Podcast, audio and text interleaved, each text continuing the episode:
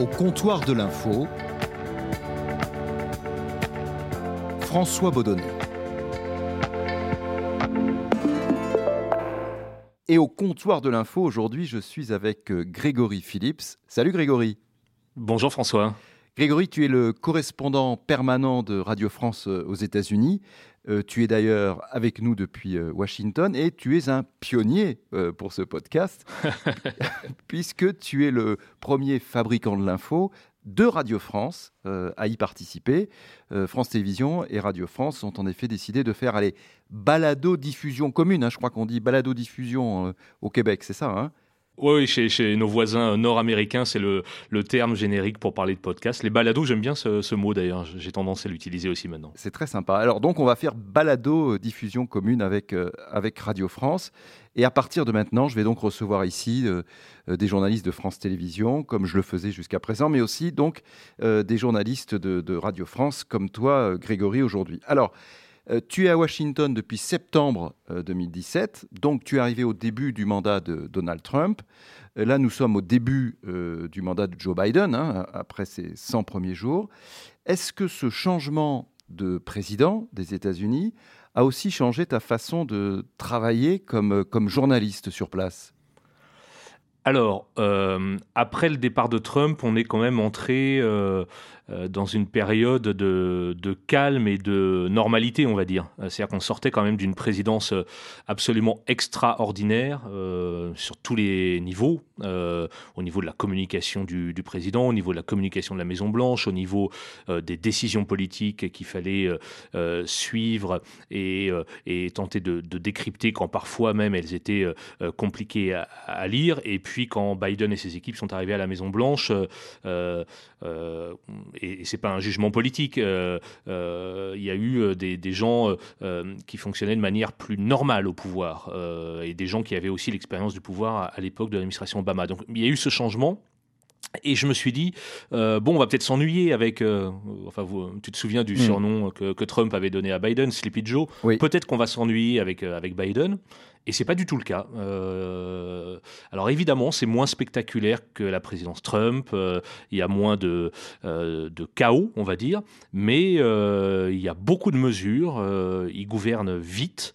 il prend des décisions importantes. on l'a vu là il y, a, quelques jours encore avec son discours au, Congrès, et c'est assez fascinant à observer. eh bien, ces, ces, trois premiers mois de, de, présidence Biden, on, on s'ennuie pas du tout, bien au contraire avec ce mot euh, d'ailleurs qui revient sans cesse dans le discours de, politique générale, jobs, jobs, jobs, les emplois, parce que explique Joe Biden, euh, ce pays sort de la crise économique la plus grave depuis la Grande Dépression et parce que 20 millions d'Américains ont perdu leur travail. Alors il faut agir maintenant, euh, Martel, le 46e président des États-Unis. Nous n'avons pas d'autre choix. Est-ce que les rédactions pour lesquelles tu travailles, les rédactions de Radio France, ont autant d'intérêt pour la politique américaine euh, qu'elles en avaient euh, lorsque c'était Donald Trump? Franchement, je crois que oui. Je crois que euh, même vu d'Europe, on est quand même très intéressé par ce que Biden est en train de mettre sur la table. et, l'appétit, l'appétit des, rédactions parisiennes est, encore là. Alors évidemment. Enfin, j'ai vécu trois ans et demi à couvrir Trump, où on était soumis aux tweets du président, à des heures du matin le tweet du matin, les tweets du soir et, parfois des tweets euh, importants qui annonçaient des décisions de politique étrangère, par exemple, à, 23h15 sur le réseau Twitter. Donc on n'a plus ça aujourd'hui. On n'est plus soumis à, ce rythme absolument dingue que Trump imposait à tout le monde et, aux médias. Avec Biden, c'est plus cadré. On sait quand est-ce qu'il va faire une conférence de presse, on sait quand est-ce qu'il va s'adresser à la nation, euh, et on sait qu'en général, après 20 h il y a peu de chances que euh, Biden nous surprenne par un communiqué. Donc on, est un peu moins soumis à ce rythme de dingue que Trump euh, euh, avait, euh, avait, fixé, mais il y, a toujours de l'intérêt de la part des rédactions parisiennes et j'en suis plutôt content. Et on sait que Donald Trump entretenait des relations souvent conflictuelles avec les journalistes. Là j'imagine qu'avec l'équipe de Joe Biden, c'est quelque chose qui a changé également. Oui, alors il y a quand même une grosse différence, c'est que quand je disais, euh, on a l'impression que ce sont des, professionnels qui sont arrivés à la Maison Blanche, c'est vrai aussi en termes de communication, et c'est beaucoup plus verrouillé qu'à l'époque de Trump. C'est-à-dire mm. que, souviens-toi, à l'époque de Trump, on, avait des, bruits de couloirs qui sortaient de la Maison Blanche, des récits d'engueulades dans le bureau ovale entre Trump et, et les membres de son cabinet, des gens qui allaient sur les plateaux de télé pour dire combien ce président était fou ou incapable. là, la com, la com de Biden est très très verrouillée. Alors en tant que journaliste étranger, en tant que journaliste français euh, basé à, Washington, est-ce que tu as accès aux sources officielles, par exemple comme les sources du, gouvernement, ou est-ce que tu dois te contenter de, reprendre euh, les médias, les, informations des, médias nationaux? Il y a une, euh, une vérité, c'est que effectivement, quand on travaille aux États-Unis, on a quand même euh, une masse d'informations parce que évidemment les médias ici sont extrêmement puissants et dynamiques, et euh, on, a ce, travail où, nous on doit déjà digérer tout ça, c'est lire la presse le matin, regarder les matinales télé, écouter la radio. J'écoute beaucoup NPR, évidemment ce qui se passe sur les réseaux sociaux, etc. On, a quand même un volume d'informations qui nous est délivré chaque jour qui est absolument euh, gigantesque. Donc il y, a quand même cette part de boulot où effectivement, il faut le reconnaître, on s'appuie beaucoup sur ce que fait la presse américaine. Et puis après, évidemment, on a euh, bah, notre travail de journaliste un peu classique où on a des contacts, euh, des sources. qu'on appelle, qu'on interviewe. et, évidemment, il y a une autre vérité, c'est que quand vous êtes un média français, vous pesez assez peu euh, mm. comparé aux, monstres que sont euh, CNN, euh, CBS, ABC ou le New York Times. un, exemple, quand vous allez à la Maison Blanche, à la salle de presse pour un briefing, vous n'avez pas le droit de vous asseoir sur les sièges bleus qui sont en face. Ça, c'est réservé aux gros médias américains et vous êtes derrière, tout au fond, souvent derrière les caméras. Debout.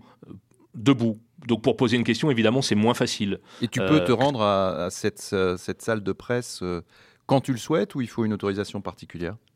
Alors, il y a deux catégories de journalistes. Euh, ceux qui ont ce qu'on appelle le hard pass. Donc, le hard pass, c'est ce qui vous permet d'entrer et de sortir de la Maison Blanche quand vous voulez, euh, sans même être escorté pour aller jusqu'à la salle de presse. Et puis, alors moi, je n'ai pas le hard pass parce que ça demande euh, d'y aller deux à trois fois par semaine, sinon vous perdez ce pass. Donc, moi, c'est quelque chose que je ne peux pas faire parce que je ne traite pas que la politique, évidemment, je traite tout ce qui se passe ailleurs aux États-Unis. Euh, donc je n'ai pas le hard pass, ça veut dire qu'à chaque fois que je souhaite aller à la Maison Blanche, euh, il faut que je demande l'autorisation la veille euh, au service de communication. Il y a une petite difficulté en ce moment, c'est que les places sont limitées à cause du Covid, évidemment, de la pandémie. Donc le, nombre de places est limité, donc il faut être tiré au sort parmi les gens qui candidatent pour aller à la Maison Blanche, par exemple, demain matin. Et puis si vous êtes tiré au sort, il faut passer un test Covid pour pouvoir pénétrer dans, dans enceinte du, bâtiment. Donc c'est évidemment beaucoup plus compliqué, mais oui, on, a quand même accès à la Maison Blanche avec ce que je te disais. la, difficulté, ne serait-ce que poser une question à la porte-parole ou au président, faut être assez euh, optimiste pour y arriver. Alors Grégory, moi j'ai un peu le sentiment euh, que la, couverture euh, de l'actualité américaine en France est un peu, on va dire, surcouverte par rapport à ce qui se passe dans d'autres parties du monde. Alors, on l'a vu bien sûr lors des, dernières élections, hein, lors de l'élection de, Joe Biden. Euh, mais on le voit assez régulièrement. Moi, ça me frappe. Parfois, il y a une fusillade euh, quelque part. Et tu sais mieux que moi qu'il y a des fusillades, euh, malheureusement, tous les jours aux États-Unis. Et ici, en France, on, s'en fait, par exemple, très, très souvent l'écho. Est-ce que tu, as ce sentiment-là, c'est-à-dire d'une d'une information finalement énorme qui est faite par les médias français sur ce qui se passe aux États-Unis oui, tu as, un peu raison. Euh, on le voit par exemple. non, non, mais tu as raison, mais euh, je, voudrais juste expliquer euh, pourquoi. on, le voit par exemple sur la présidentielle américaine. Radio France, par exemple, tous les quatre ans, met des gros moyens sur la présidentielle. C'est-à-dire que, évidemment, il y a le correspondant, mais il y a tous les envoyés spéciaux qui viennent, et puis on est en édition spéciale, et on en fait sans doute beaucoup plus que sur une, une élection en Allemagne ou, ou dans d'autres pays.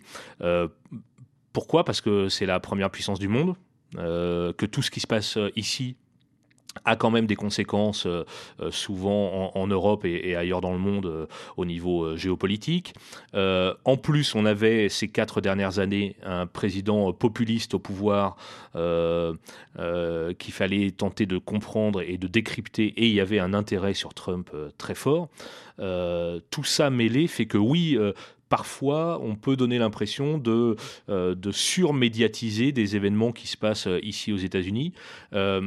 Il euh, y, a une autre raison, alors qui est vraiment, ça, ça c'est des coulisses, mais il se trouve que euh, à, Paris, euh, notamment dans les, dans les chefs ou les directeurs ou les directrices, il y a beaucoup de gens qui sont passés par les États-Unis mm. avant, parce que c'est un beau poste, évidemment, c'est un, un des meilleurs jobs au monde de journaliste. Et puis quand vous rentrez, parfois on vous propose un poste à responsabilité. Et donc c'est des gens qui ont un goût, un intérêt et une connaissance de ce pays assez fort. Donc tout ça mêlé fait que oui, parfois, ça peut donner l'impression que nos chaînes euh, euh, accordent une place euh, très importante ou trop importante euh, à l'actualité américaine. Et, ça fait partie de mon boulot parfois de, de leur dire bon, oui, ok, euh, euh, peut-être qu'on peut lever un peu le, le, pied de l'accélérateur là-dessus parce que voilà, on va effectivement, et c'est malheureux, on va pas couvrir chaque fusillade. Tu as raison, il y en a une par jour, au moins mm. une par jour aux États-Unis. Donc il faut faire le tri évidemment et, et, et ne, ne traiter que des informations qui sont signifiantes. Quoi.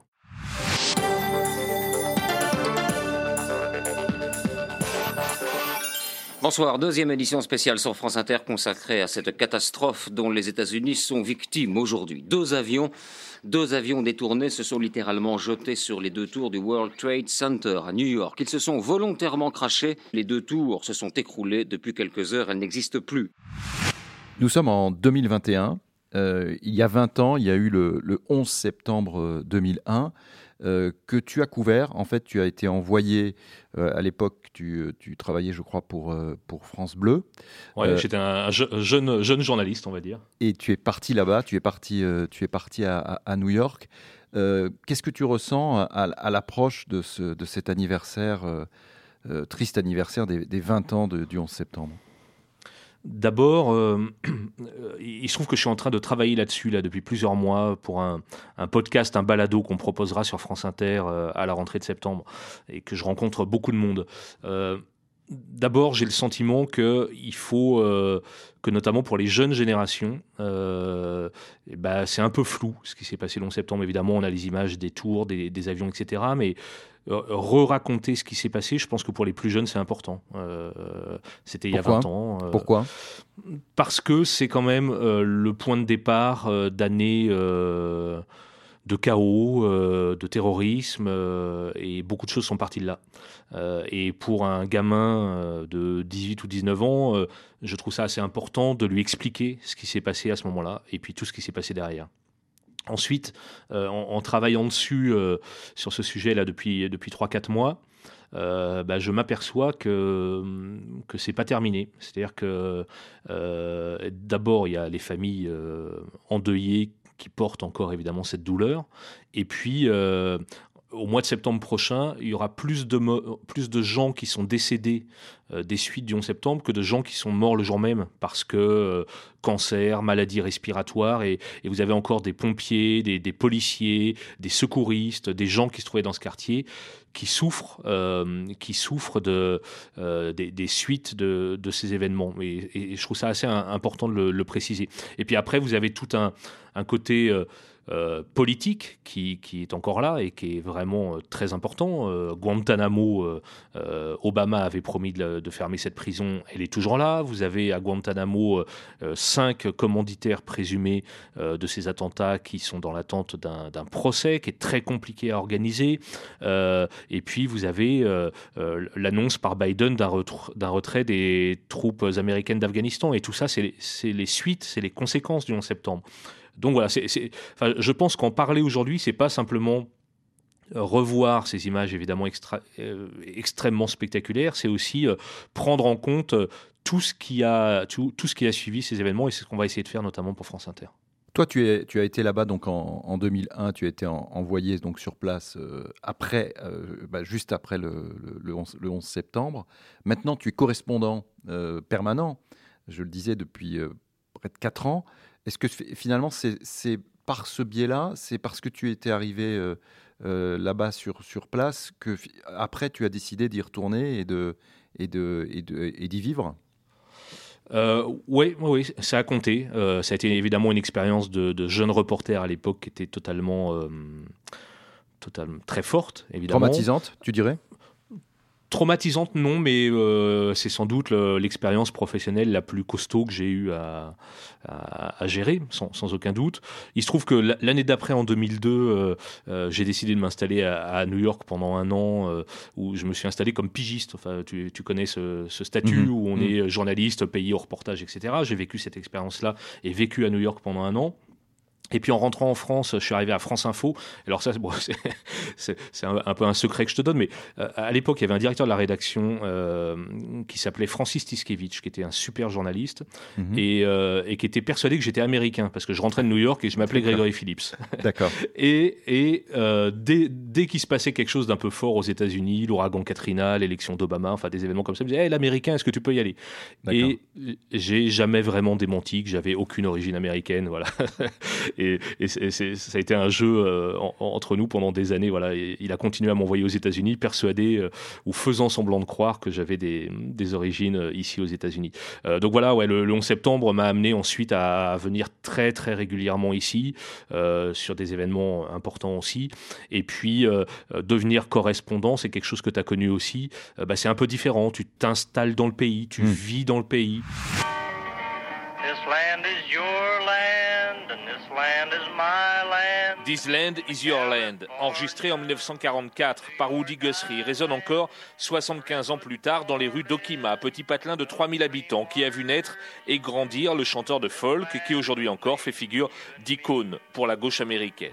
C'est une, autre approche euh, euh, avec une connaissance plus intime euh, de, ce qui se passe dans ce pays et c'est vraiment passionnant évidemment. C'est, un peu différent que d'être envoyé spécial. Là on, on vit, même au niveau personnel, avec nos familles ici, donc on vit dans le pays et on, évidemment, on le, sent un peu mieux. Alors quand on est correspondant euh, à, l'étranger, il y a une autre particularité, c'est qu'on voit son propre pays, euh, la France, euh, de manière différente. On, le voit un peu de, loin. tout en y, étant, y restant évidemment très attaché. Comment tu, as vu de loin la, crise du coronavirus et plus, précisément d'ailleurs la, couverture qui en est faite par, les médias français actuellement, enfin, donc depuis un an. Comment tu, vis ça, toi, de loin? Et peut-être en, comparaison avec la, couverture qui est faite euh, aux États-Unis par les médias américains? Alors, en, vérité, je, regarde assez peu les médias français parce que je suis plongé euh, ici dans la lecture des quotidiens américains, de la télévision, etc.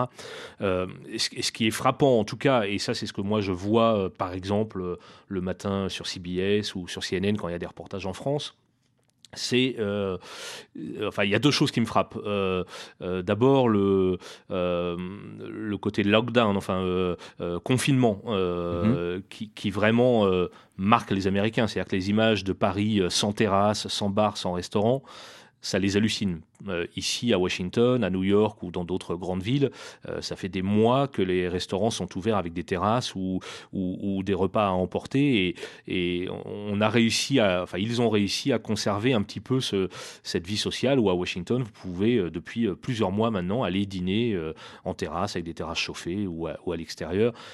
donc ça, les surprend un peu qu'on ait fermé toute cette, industrie, notamment en, France. Et puis l'autre énorme différence, et ça je le vois euh, parce qu'effectivement, je suis en relation aussi avec mes proches, ma famille, mes amis en, France, c'est les vaccins. Hmm. C'est-à-dire que moi, je suis euh, totalement vacciné depuis euh, un mois et demi. deux doses Pfizer. Mon épouse, elle est totalement vaccinée depuis deux mois, une dose Johnson. Et, et je suis, j'ai moins de 50 ans, j'ai pas de comorbidité, et le vaccin m'a été proposé par euh, ma mutuelle santé euh, de manière naturelle. Quoi. Il y a un vaccin, venez demain, voilà, c'est fait. Quoi. Euh, quand je vois les, les, difficultés en France pour des personnes plus âgées à se faire vacciner, bon, il y a quand même une différence importante. Pourquoi ça a été plus vite ici Il faut le reconnaître, Trump a quand même lancé la, la machine à vaccin assez tôt, en mettant beaucoup d'argent sur la table. Euh, c'est un des acquis de, sa présidence. Et puis, euh, quand Biden est arrivé au pouvoir, il a passé la surmultiplier et, ça va extrêmement vite. Euh, autour de moi, tous mes amis sont vaccinés et pour tout te dire, on prévoit une première grosse soirée, une première fête même avec de la musique, à manger, à boire dans quelques jours avec les, toutes les personnes vaccinées qui sont autour de nous. Grégory, tu es journaliste depuis quoi, 25 ans? Ouais, ouais, à peu près. Hein Donc, tu n'as pas toujours été correspondant aux, États-Unis, mais tu as eu, tu as fait des reportages en Israël, à Gaza. en Iran, en Afghanistan, etc. En France aussi, en France. En France, évidemment. Mais de, ta carrière, s'il y avait un, un moment qui t'avait le plus marqué, lequel ce serait? Écoute, euh, c'est compliqué évidemment d'en choisir un, mais euh, euh, il y en a un qui m'a marqué personnellement parce que j'ai été directement touché par ça. C'était en, avril 2011 en Côte d'Ivoire, la chute de Laurent Gbagbo. Et, si j'en parle aujourd'hui, c'est parce que euh, nous, journalistes, et d'ailleurs, il y avait quelqu'un de France Télé euh, avec moi, c'est Dominique Derda, qui est, je mhm. crois, votre correspondant en Israël en ce moment, à Jérusalem. Euh, et on, couvrait ces, violences post-électorales et on a été pris dans le piège d'Abidjan avec deux fois en 24 heures la mort qui est passée tout près. la première fois, quand on pénètre, et Dominique était dans la voiture derrière moi, quand on pénètre dans Abidjan et qu'on se fait tirer dessus par des miliciens pro-Gbagbo, qu'on est pris dans une fusillade, ça dure une minute, euh, personne n'est blessé, mais c'est euh, objectivement la peur de ma vie, évidemment. Mm. Euh, et puis on, arrive au Novotel d'Abidjan et on arrive dans une ville en plein chaos. Et le lendemain, au Novotel d'Abidjan, d'autres miliciens arrivent en armes et cherchent euh, l'enquête le prouvera plus tard, euh, des Français, des Blancs et des journalistes. En gros, ils nous cherchent. D'accord. Et donc, il y euh, avait, il y avait répondant à ces critères, il y avait donc Dominique Derda de France Télévisions, il y, avait toi. Mon camarade Omar Waman de France Culture, Jean-Philippe Rémy du Monde, on est une dizaine à peu près, une, une, dizaine retranchés dans cet hôtel. D'accord. et le directeur du Novotel d'Abidjan, qui s'appelait Stéphane Franz Diripel, euh, a le réflexe euh, salvateur de nous dire tout de suite allez vous planquer dans vos chambres. Il vous cherche, allez vous planquer dans vos chambres. Ce qu'on fait, on va euh, chacun dans ses chambres et je me souviens, j'étais avec Omar Waman de France Culture et littéralement on se cache sous les lits, on ferme les portes et on se cache et on attend que ça se passe. Et deux, trois heures après, on entend des bruits dans l'hôtel, on ne sait pas exactement ce qui se passe. Deux, trois heures après, quelqu'un du personnel vient nous voir et nous dit euh, c'est bon, vous pouvez sortir, ils sont partis. Mais, ils sont partis en amenant euh, quatre autres personnes, euh, dont le directeur de l'hôtel Stéphane Franz Diripel et, et, trois clients qui se trouvaient à la réception. et en fait, on apprendra quelques jours plus tard, évidemment, nous, on a alerté la force Licorne, les militaires français euh, qui étaient euh, à proximité, en disant il y a un problème, ils ont emmené quatre personnes, il faut faire quelque chose.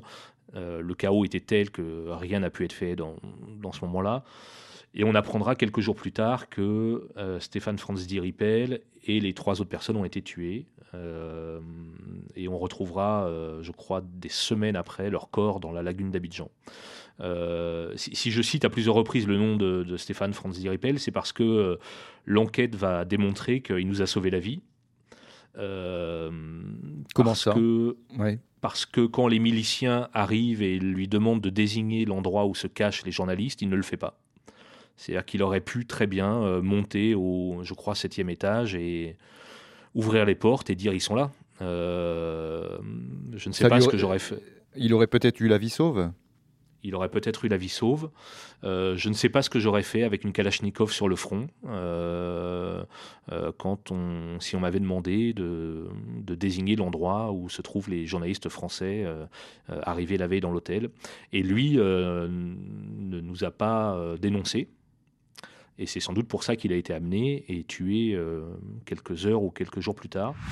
Nous sommes euh, ici à un péage situé à une quinzaine de kilomètres au nord d'Abidjan et à l'instant où je vous parle, euh, entre 2 et 3 000 hommes sont en train de se préparer pour ce qu'ils appellent l'assaut final euh, sur Abidjan. Nous avons croisé à l'instant le, le, commandant en charge de ces opérations militaires, le commandant Pro Ouattara, et qui assure que ces troupes vont aller cet après-midi ou ce soir jusqu'au palais présidentiel. vous sortez de tout ça quand même assez chamboulé, avec un sentiment de culpabilité au début, de se dire voilà, c'est notre faute. et puis après, bah, vous parlez beaucoup. Enfin, je, crois que Dominique l'a fait, que je l'ai fait, qu'on a été. Michel Scott de TF1 l'a fait. On a beaucoup parlé avec la famille de Stéphane dans les, dans les mois et les années qui ont suivi, son père, ses enfants, ses filles. et puis, je crois qu'on est arrivé à la conclusion que c'était évidemment pas nous les coupables, mais que c'était c'était la guerre et ces miliciens pro-Gbagbo.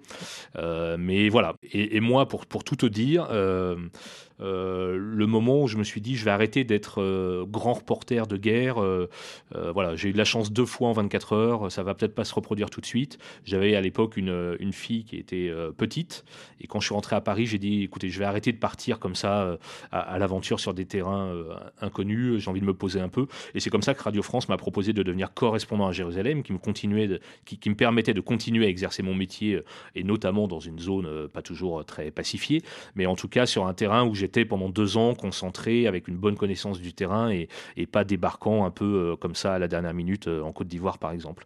Euh, voilà, c'est le moment où j'ai dit je vais, je vais arrêter de, de, parcourir le monde en tous et arrêter de prendre des risques. Merci beaucoup Grégory Phillips pour ce témoignage et, tout ton éclairage sur ce poste passionnant de, correspondant aux États-Unis. Ah, le, le, meilleur, euh, franchement, enfin, je le, je le souhaite à tous les, je sais pas, les gens qui veulent devenir journalistes, euh, les jeunes qui, peut-être nous écoutent, c'est le meilleur job du monde, correspondant aux États-Unis, c'est sûr. Merci encore, euh, Grégory. À, très bientôt. Et puis nous, on, on se retrouve également très vite pour un nouvel épisode du comptoir de l'info. À bientôt.